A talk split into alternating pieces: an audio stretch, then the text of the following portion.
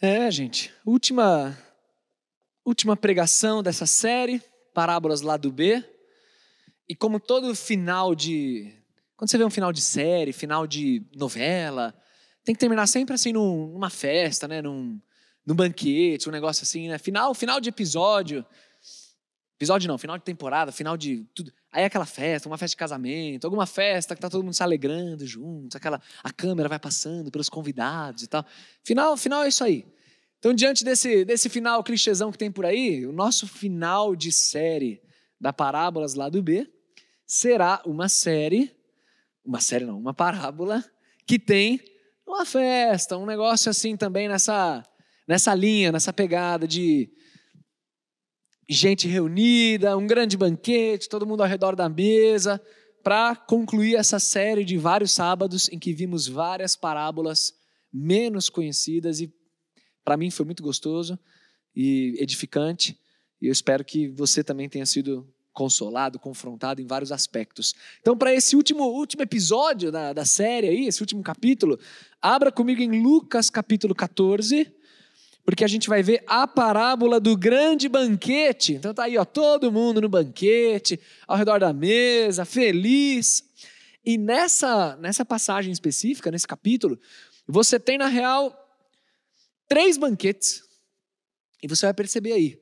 Você tem o banquete literal acontecendo, você tem o banquete da parábola, que o próprio Jesus conta, e o banquete escatológico que está por vir, que também é mencionado nesse episódio. Eu tô todo da série, né? Episódio não, capítulo. Você tem três banquetes aí da, nesse capítulo 14 de Lucas, e a gente vai ler a parábola do grande banquete, Lucas 14, a partir do verso 15 até o 24. Acompanhe a leitura. Ao ouvir isso, um dos que estavam à mesa com Jesus disse-lhe: Feliz será aquele que comer no banquete do reino de Deus. Jesus respondeu: Certo homem estava preparando um grande banquete e convidou muitas pessoas. Na hora de começar, enviou seu servo para dizer aos que haviam sido convidados: Venham, pois tudo já está pronto. Mas eles começaram um por um a apresentar desculpas. O primeiro disse: Acabei de comprar uma propriedade e preciso ir vê-la. Por favor, desculpe-me. Outro disse: Acabei de comprar cinco juntas de bois e estou indo experimentá-las. Por favor, desculpe-me. Ainda outro disse: Acabo de me casar, por isso não posso ir. O servo voltou e relatou isso ao seu senhor. Então o dono da casa irou-se e ordenou ao seu servo: Vá rapidamente para as ruas e os becos da cidade e traga os pobres, os aleijados, os cegos e os mancos. Disse o servo: O que o senhor ordenou foi feito, e ainda há lugar. Então o Senhor disse ao seu servo: Vá pelos caminhos e valados e obrigue-os a entrar, para que a minha casa fique cheia. Eu digo a vocês: nenhum daqueles que foram convidados provará do meu banquete. Vamos orar. Senhor, essa cena de uma refeição contigo, de um banquete, é o que nosso coração mais aspira, mais anseia, que é de poder se sentar à tua mesa de poder compartilhar a tua história e como a tua história impactou e explodiu na nossa própria história. E eu te agradeço por essa cena que essa parábola nos traz, parábola que o Senhor registrou. E peço que o olhar atento para esse texto nos ajude a também ter um olhar atento para o nosso próprio coração. E que a leitura desse texto também favoreça para que o Senhor leia o nosso próprio coração e toque, e transforme, e mude. Pai, te agradeço por tantos sábados aí que a gente estudou as parábolas, tua santa palavra. E obrigado porque agora a gente está aqui, nesse último sábado dessa série de pregações. E quero te agradecer e te pedir que o Senhor seja louvado por meio da exposição da tua palavra agora e a exposição da nossa própria vida. Em nome de Jesus oramos. Amém, Pai. Gente, para você entender essa parábola, assim como outras parábolas que a gente já estudou anteriormente, você precisa ter a cabeça do século I. Para entender essa parábola, você não pode estar com a cabeça do século XXI e impor aquilo que é cultural do século XXI, ou coisas que te assustam no século XXI, para o pensamento da parábola que está situada no primeiro século na Palestina. E o que está por trás dessa parábola, assim como outras que nós já vimos, especialmente a do amigo à meia-noite, é a tal da cultura da hospitalidade no Antigo Oriente Próximo. Eles tinham uma hospitalidade muito grande. Você tinha o dever de receber as pessoas, você tinha o dever de comparecer nos eventos sociais. Isso ainda é, em alguma medida, verdade nos nossos dias, porque a nossa cultura também é uma cultura de hospitalidade. Hoje à tarde, só no período da tarde, participei de dois aniversários de criança. Um totalmente longe do outro. Ser pastor de jovens casados, é isso aí, né? Filho pequeno, aniversário. E sábado passado, outros dois aniversários de criança. Eventos sociais que a gente tem que participar. Se eu não for, meu amigo, como é que o pastor não veio no aniversário aqui? Mas eu não reclamo, não, que eu adoro aniversário de criança. Comida boa. Sério, só alegria. Aniversário de criança é tudo de bom. Dá vontade de deitar lá com as crianças, ficar brincando, é bom demais. Mas aqui também é um evento social. O que está por trás da parábola é um evento social. Agora, o que, que motivou Jesus a contar essa parábola? O fato de ele próprio estar num banquete. Eu comecei brincando com vocês falando de três banquetes. Aqui está acontecendo um, um, banquete. A parábola é um banquete dentro do banquete que está anunciando um banquete futuro. É um negócio é, sabe, foto da foto, da foto. Sabe quando você posta um negócio no Instagram, aí outro reposta, aí você reposta e você fica eternamente assim? Quem, quem é o último a repostar e fica aquelas moldurinhas cada vez menor? É tipo isso, são molduras. Jesus estava no banquete. Ele estava no banquete na casa de um fariseu, quer dizer, ele estava num banquete importante. E aí, ao estar na casa desse fariseu, como mostra o versículo 1, Jesus estava meio que num ambiente meio inóspito, assim, sabe? É, é banquete de gente, gente riquinha, gente importante. O texto diz no comecinho do capítulo 14 que Jesus ficou só observando, né, o povo tomando os lugares mais importantes e tal, e Jesus participando daquele banquete. Lembra que a mesa baixa e eles se reclinavam ao redor de uma mesa baixa, comiam assim com as mãos, ali no alpendre e tal. E Jesus está participando disso. E ele está só olhando a galera participando desse banquete aquele evento social, mostrando quem tem, quem é mais importante, quem que tem um lugar de honra, porque eu fui convidado. Sabe gente que gosta de, de mostrar importância, assim, que sempre quer contar a vantagem de que alguém conhecido é meu amigo. Ah, fulano veio lá do Rio de Janeiro só para me ver, para almoçar comigo. A gente se encontrou e tal, aquela, aquele status. E Jesus está só olhando essa cena deplorável, deprimente ali. E aí ele até ensina, né, nesse começo do capítulo 14, olha, quando vocês forem convidados, Acho legal que Jesus não tem constrangimento nenhum, né? No meio do banquete ele ensina assim, ó, quando vocês forem convidados, pessoal, não pega o lugar mais importante não, para não correr o risco do dono da festa chegar e falar, escuta, esse lugar está reservado para outra pessoa. Você pode sentar ali mais no cantinho, no fundo, lá, tal. Seja sempre humilde, para que o dono da festa venha e te coloque num lugar mais importante. Jesus ensina isso assim, na caruda mesmo, no meio do banquete, vendo aquela cena deprimente na casa do fariseu. Tinha toda uma hierarquia de lugares, né, cultura do Antigo Oriente e tudo mais. E aí é nesse contexto que, quando a gente começa a ler aqui no, no, capítulo, no versículo 15, um dos que estão à mesa diz assim: Feliz será aquele que comer no banquete do reino de Deus. Então quer dizer, está acontecendo um banquete, e aí um dos convidados ali alegre, emocionado, Feliz será aquele que, vai, que puder participar do banquete do reino de Deus. Ele estava se referindo a textos do Antigo Testamento, que inclusive a gente vai fechar essa pregação com, com esse texto que esse camarada estava mencionando. Feliz é aquele. E aí, Jesus, então, no banquete, ouvindo a respeito desse banquete escatológico, ele vai lá e conta essa parábola do grande banquete, que só Lucas registra. Talvez você tenha na sua Bíblia uma referência de Mateus também. Em Mateus é uma parábola bem parecida com essa, só que é um outro momento, é um pouco mais na frente no ministério e tem umas, uns desdobramentos diferentes. Aqui é um texto exclusivo de Lucas. E aí Jesus então começa a falar sobre esse grande banquete. Certo homem estava preparando um grande banquete e convidou muita gente. Convidou muita gente. Na hora de começar, enviou o seu servo para dizer aos que haviam sido convidados: Venham, pois tudo está pronto. É, é igualzinho quando vocês fazem aniversário, que aí vocês chamam o pessoal no WhatsApp e vocês querem saber quantas pessoas vão para poder reservar a quantidade de mesa no lugar. E aí você reserva a quantidade de mesa lá no lugar e tal. Aí alguém que falou que vai, aí não aparece. E você fica feliz porque você reservou aquele lugar, a pessoa não apareceu. Aí de repente aparece o outro que trouxe um amigo. Ah, trouxe dois amigos aqui. É legal, bem-vindos, viu? Senta lá no canto do restaurante, lá na ponta. Não tem lugar aqui na mesa para você, não reservei.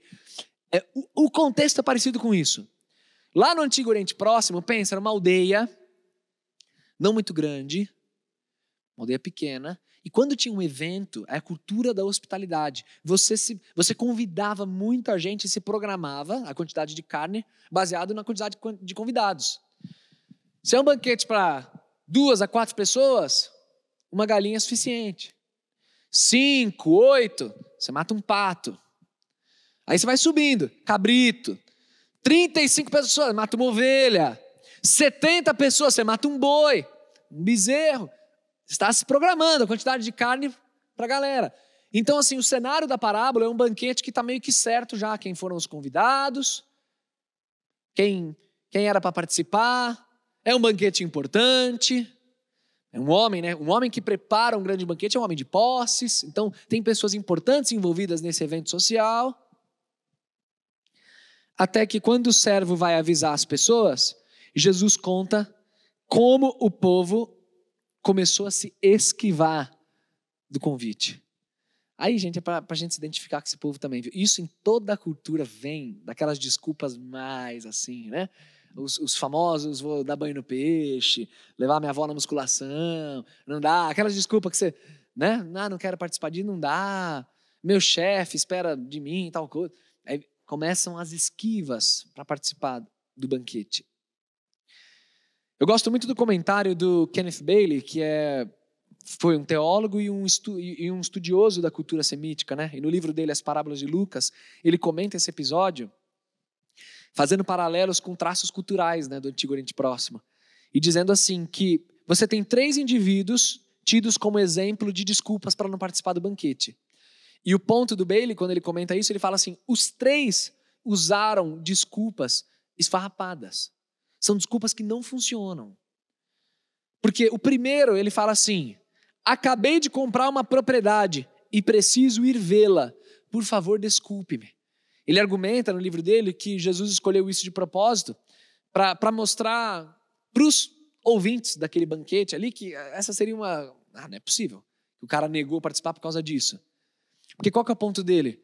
Você vê a propriedade antes de comprar. É, eu comprei uma propriedade e preciso ir vê-la, é um negócio que soaria absurdo. Como assim? Você precisa ver para quê? Você já comprou a propriedade? O que você tem que fazer nessa propriedade?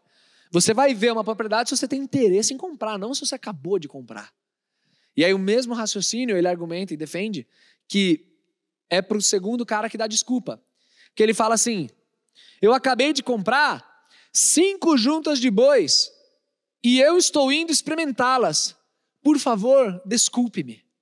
Juntas de bois é aquilo que une, né? Dois bois no arado. Você quer ver como uma junta funciona. Numa aldeia pequena, se alguém está vendendo junta de boi, o negócio seria mais ou menos assim: vem cá ver, eu usando essa junta de bois. Aí ele veria os bois trabalhando com aquela junta, os bois estão juntinho, bonitinho, arando direitinho a terra, tal, carregando as coisas. Ele veria e falaria: ah, não, legal, essa junta eu gostei. E aí então ele compraria. Agora ele fala que comprou cinco juntas de bois e eu estou indo experimentá-las.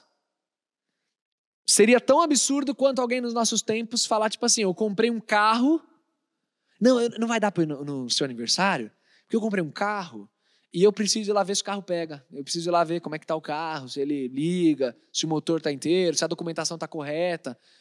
O argumento dele é assim: a ordem está invertida da coisa. Você pesquisaria, veria se a junta de boi é boa, tudo mais. Depois você fecharia o negócio. Então, é claro que o ponto da parábola é o fato deles já se recusarem ao convite. Isso por si só já é suficiente. Mas esse tempero da recusa por motivos espúrios deixa a parábola com um cenário ainda mais vivo de como aquele homem que deu o banquete foi desprezado, foi humilhado. E o terceiro cara que fala do casamento, acabo de me casar, por isso eu não posso ir, também é um argumento que não, não, não tem sentido. O pessoal até lembra lá do texto de Deuteronômio, que fala que o recém-casado teria que ficar um ano sem ir para a guerra, para alegrar a esposa. Mas sem ir para a guerra, não sem ir para banquete. E acabei de me casar, mas não é que a festa de casamento estava acontecendo. Na aldeia não aconteceria um banquete sendo dado com o casamento também sendo dado ao mesmo tempo. Seria mais ou menos assim: esse cara já casou, já está casado, está tudo certo. Seria algumas horas na casa do anfitrião e não faz sentido nenhum. Ele fala: ah, acabei de me casar, não posso ir e estou fora. E ainda tem o destaque que nos dois primeiros casos você tem um pedido de desculpas. Nesse aqui não, é só tipo, acabo de casar, não posso ir. Uma desfeita, tipo, ah, não vou. Vou ficar com a minha esposa. Não quero ir.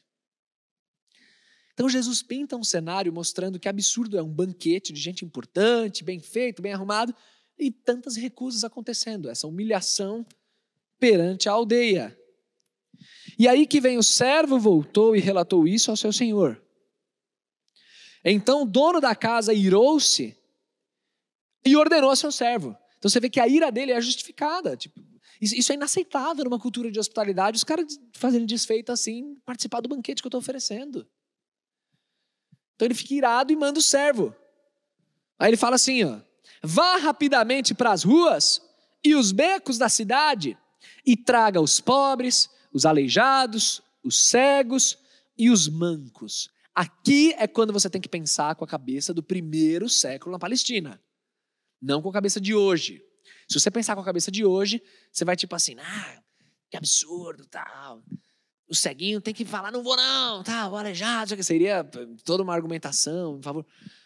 Com a cabeça do primeiro século, você tem que entender que essas pessoas, a descrição dessas pessoas, são pessoas que eram marginalizadas.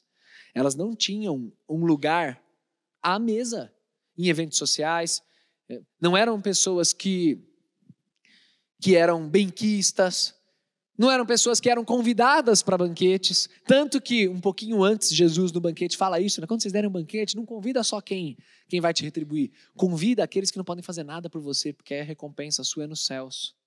Jesus fala isso. Né?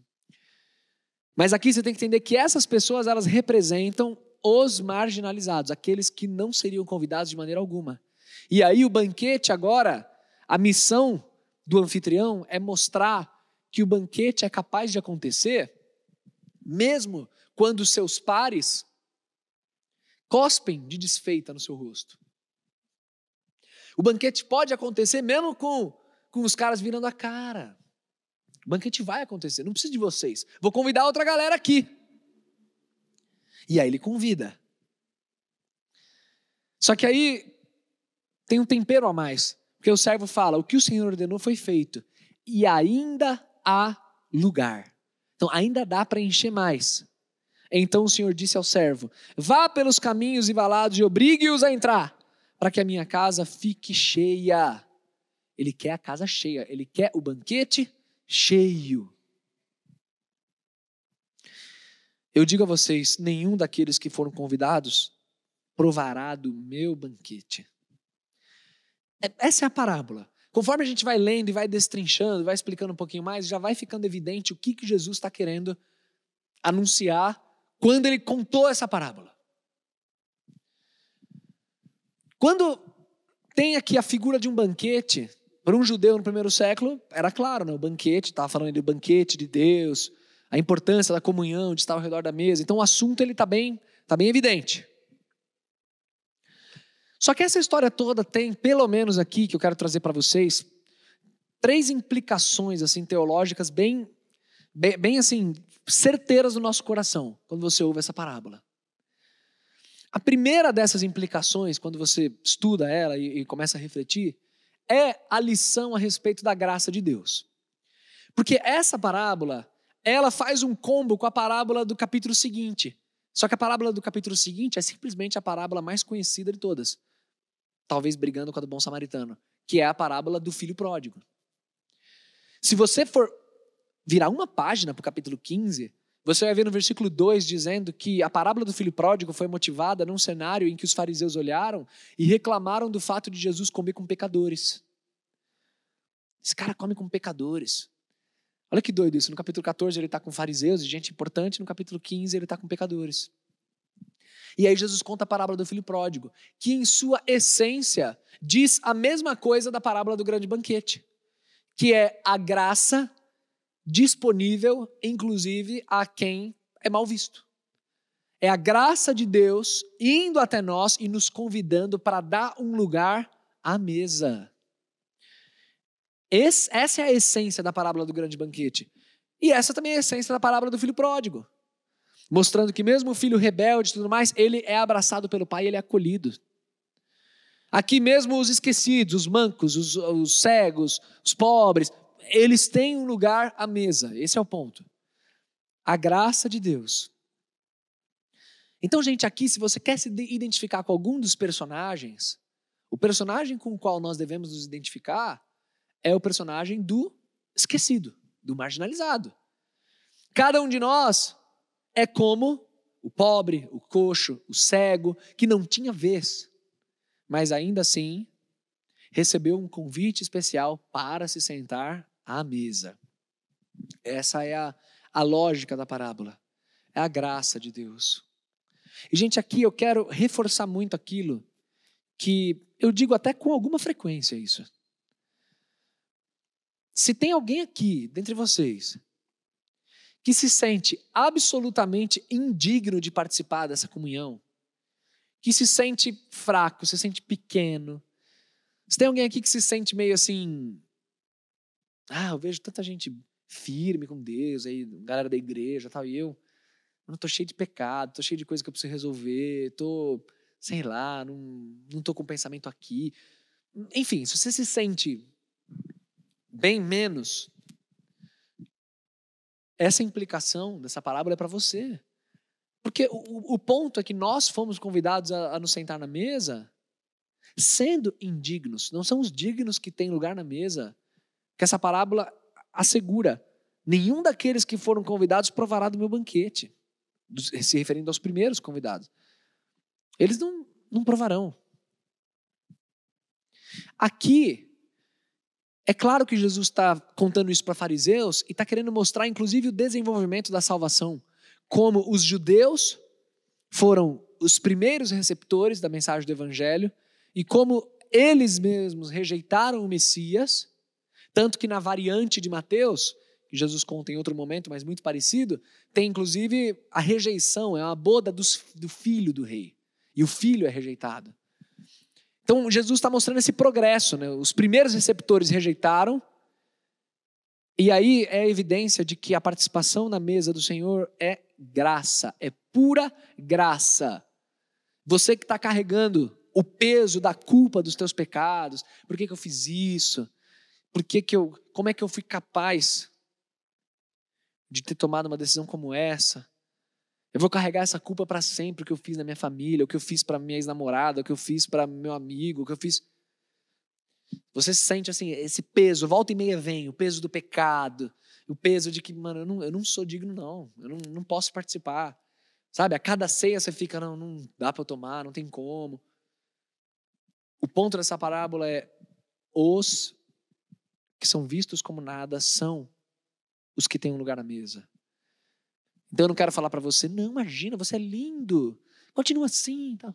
Mas eu quero dizer realmente, a gente não é nada mesmo, a gente não é nada mesmo, mas Deus nos ama tanto que Ele nos dá o privilégio de estar aqui hoje à noite, sem Covid, se o Mateus estiver certo, é, louvando a Ele, agradecendo. Isso é graça de Deus. A gente não é digno disso. Mas a parábola faz brilhar essa graça. Outra implicação dessa parábola, a segunda implicação, está muito relacionada a essa coisa das desculpas que são dadas. E aqui, gente, eu quero falar numa boa com vocês, eu não quero ficar, sabe, pesando exageradamente a mão.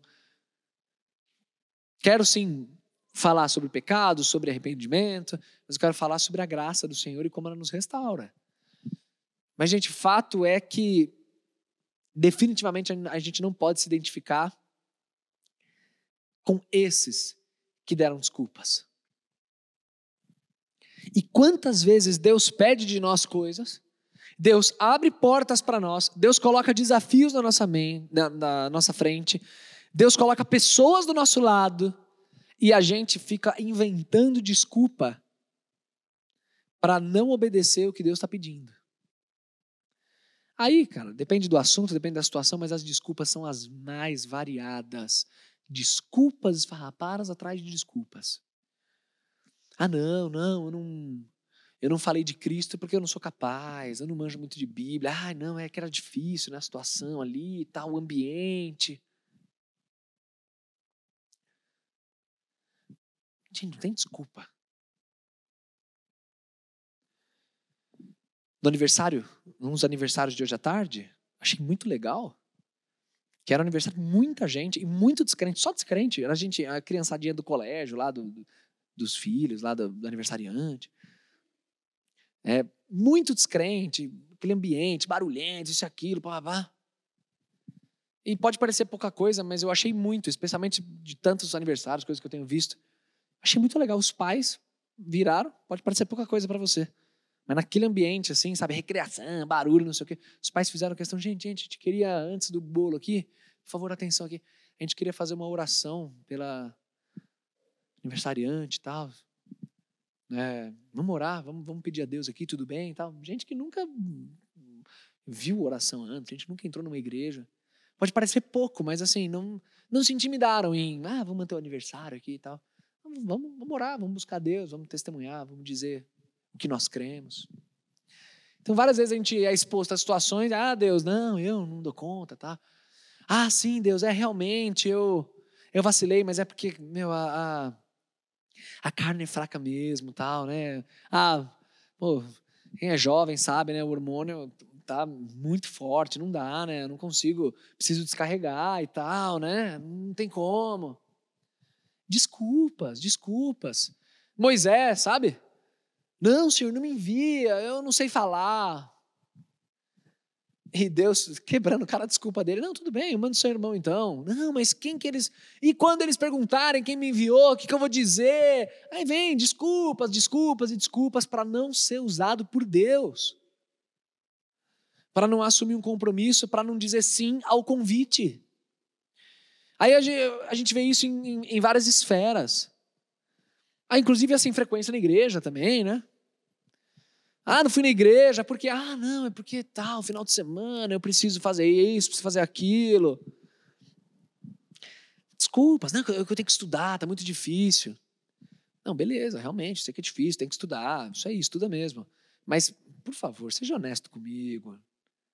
Seja honesto comigo, você já tentou enxugar de todas as outras áreas? Você já enxugou seu tempo de tudo. Enxugou tudo. A única coisa que restou realmente foi, foi a igreja. Foi a hora do culto que você não enxugou. Aí você precisou realmente não vir para o culto, ou precisou não assumir ministérios porque não dá, porque eu estou muito atarefado. Desculpas. Quer dizer, os jovens que estão aí servindo dia e noite, atuando na igreja, coitado, um bando de desocupado aí. Faz nada da vida. Não tem coisa melhor, não tem os eventos sociais melhores, né? Às vezes não tem tanto amigo, chamando para aniversário, chamando para isso, chamando para aquilo, para aquilo outro, aquilo outro. Tá certo, ó. quem serve direto aqui na igreja, gente, desculpa falar assim de você, mas tudo desocupado. Tudo desocupado, não tem coisa melhor para fazer. Não é assim, são desculpas. Se você é honesto, olha, você não enxugou de outras áreas que dava para enxugar, dava para sacrificar ali. Mas coloca a desculpa, não, é da igreja, é no tempo da igreja. Dinheiro, gente, mesma coisa, mesma coisa. Ah, não, esse mês não vai rolar, não. Não vou dar oferta na igreja, não. Não vou dar dízimo.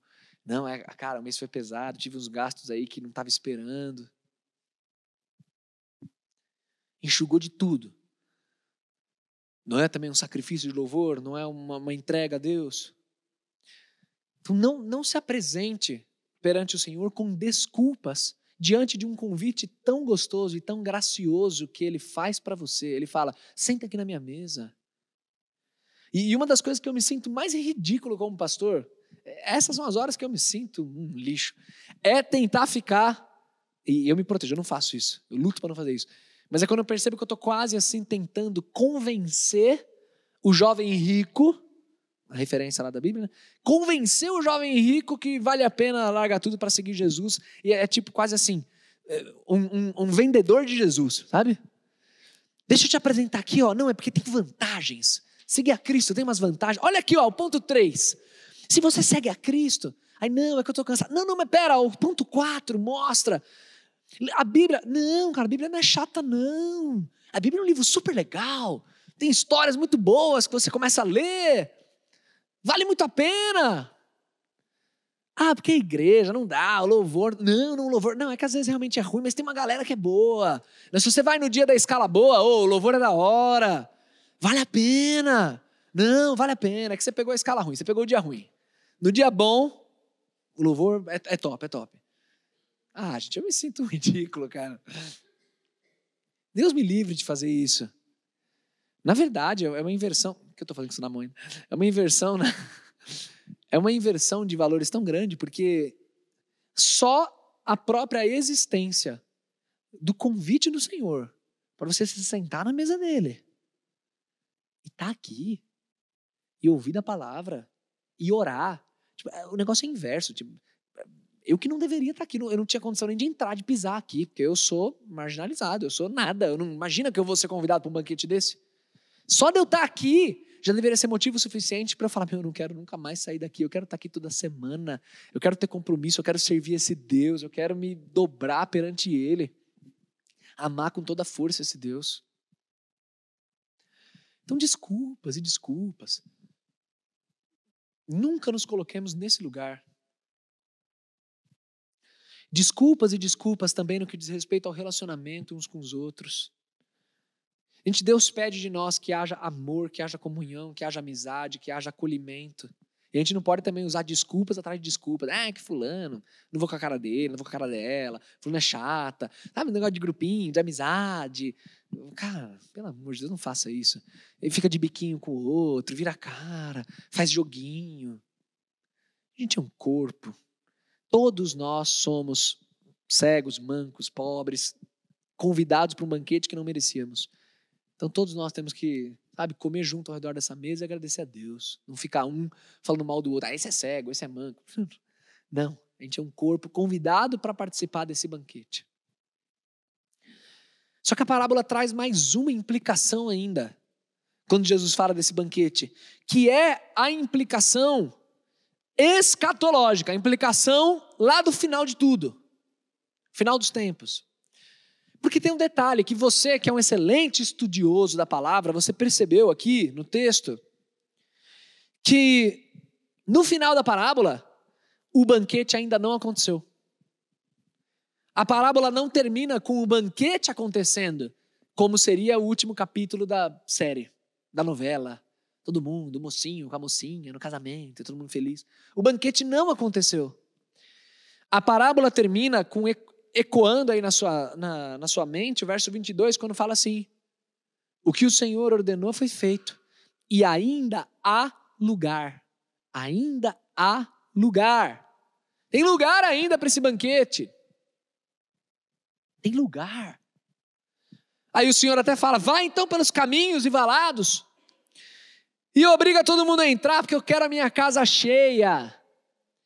Se a primeira audiência de Cristo são os fariseus, representando liderança judaica, representando inclusive a rejeição que eles ofereceram a Cristo ali. Aqui no decorrer da parábola você tem um toque sutil de Jesus mostrando que o evangelho é da graça, então não é gente importante que recebe o evangelho, é gente que reconhece a própria podridão e fala eu preciso de Jesus. E mais do que isso, é gente que inclusive não faz parte daquela cidade, daquela aldeia. E aqui a gente vê um interesse especial de Jesus, e o Evangelho de Lucas registra isso em mais de uma passagem, desde o início do Evangelho, a importância, o interesse que Jesus tem nos gentios, naqueles que não são judeus. Que o banquete é para eles, ou melhorando, é para nós. Brasileiros, dois mil anos depois, e ainda tem lugar para esse banquete. Eu quero a casa cheia. O servo está lá, ó, indo pelos caminhos e convidando gente. Existe nessa parábola uma implicação evangelística. Tem lugar ainda. Você que foi convidado, eu que fui convidado, a gente tem que olhar para o lado e falar para a galera com quem a gente convive. Cara, tem um banquete aí que eu fui convidado e tem lugar ainda, meu. Vamos para esse banquete. Vamos junto. Quando vai ser? Dia tal, dia tal. Essa é implicação evangelística. Aqui, gente, nós somos confrontados de novo com a nossa missão. É gostoso estar aqui no sábado. É gostoso cantar. É legal, termina o culto, rolê, tal. Amizade. Tudo isso é gostoso, gente. Mas nós não fomos chamados para ficar né, nesse, no consumo do produto. No consumo do banquete. Fui convidado para um banquete. Ó, fecha, fecha o olho para que está do lado e só vou comer carne ali. Não. A nossa missão é olhar para o lado e trazer pessoas também para essa mesa, porque ainda tem lugar. Gente, quem fala de Cristo para as pessoas, quem influencia pessoas, quem traz pessoas, são vocês, muito mais do que eu, aqui no culto do sábado.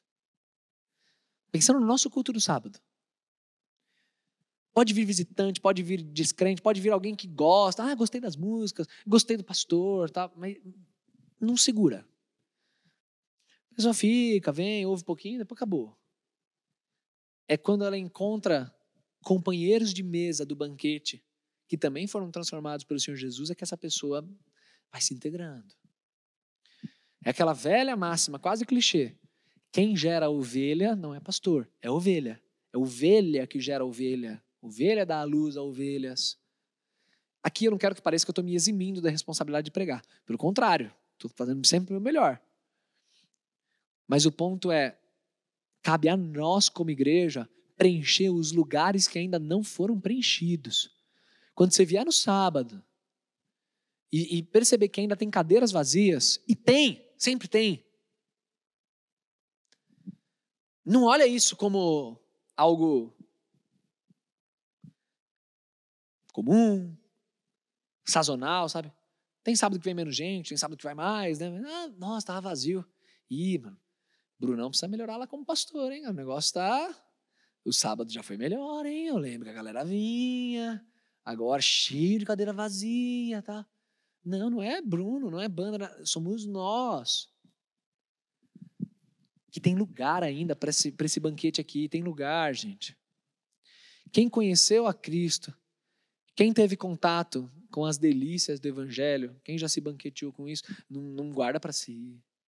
A gente precisa ir atrás das pessoas que a gente ama, atrás dos nossos amigos. Nesse contexto de Lucas, você vai ver Jesus falando com os fariseus do banquete, ele conta essa parábola.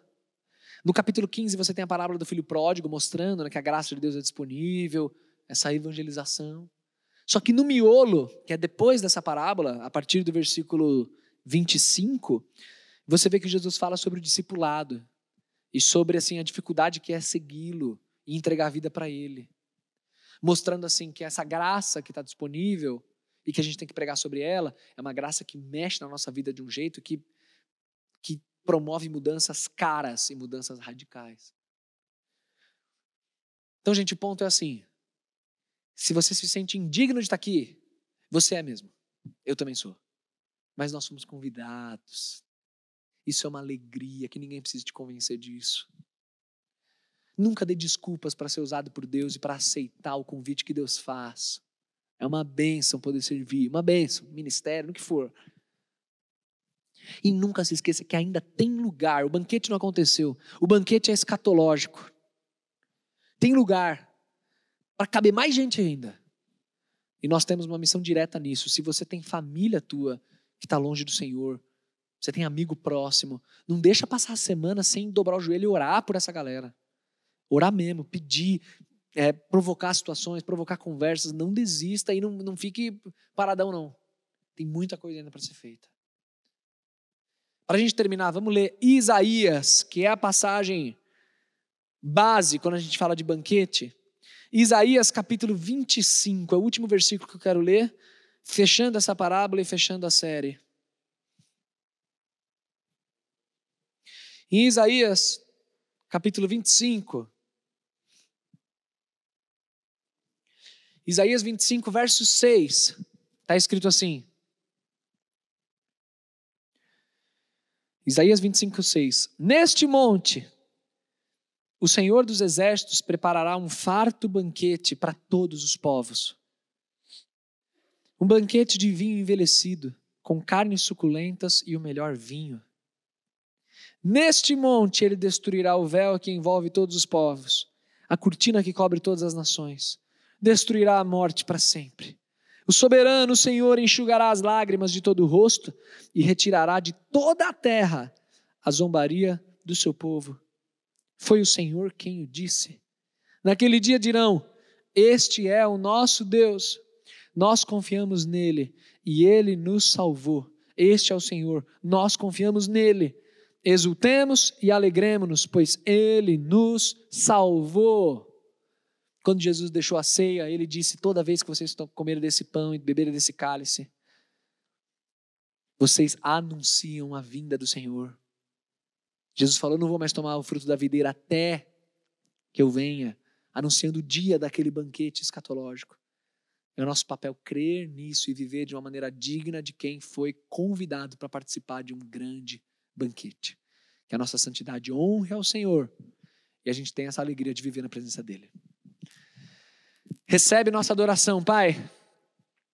Recebe o nosso agradecimento. Porque eu sei que eu não merecia ter um lugar nessa tua mesa.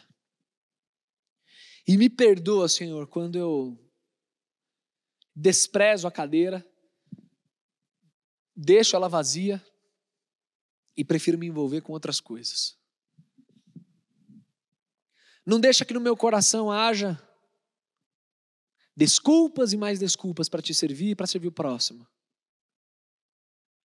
Mas me faz ter um coração sempre com uma pronta resposta de louvor, de adoração, de gratidão e de participar da tua mesa. Pensando na ceia que eu mencionei agora, Pai. De beber o cálice, lembrando do sangue derramado e comer do pão, lembrando do corpo esmagado. Nos ajuda, Senhor, como igreja, como jovens, a valorizarmos o teu banquete, a tua bênção, a tua paz. Transforma, Senhor, o coração que está duro.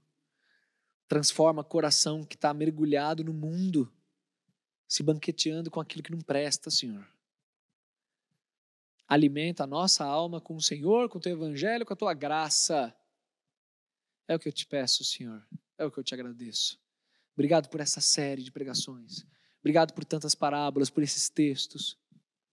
Muito obrigado, Senhor, é bom. Seja louvado no nosso meio, Pai. Eu te peço isso em nome do Senhor Jesus. Amém, Pai. Amém, gente. Privilégio, privilégio pregar séries assim, cara. Essa semana eu estava pensando, meu, como eu sou abençoado, cara. Todo sábado eu tenho o privilégio de abrir a palavra e falar, cara. Muito legal, meu. Me sinto muito feliz.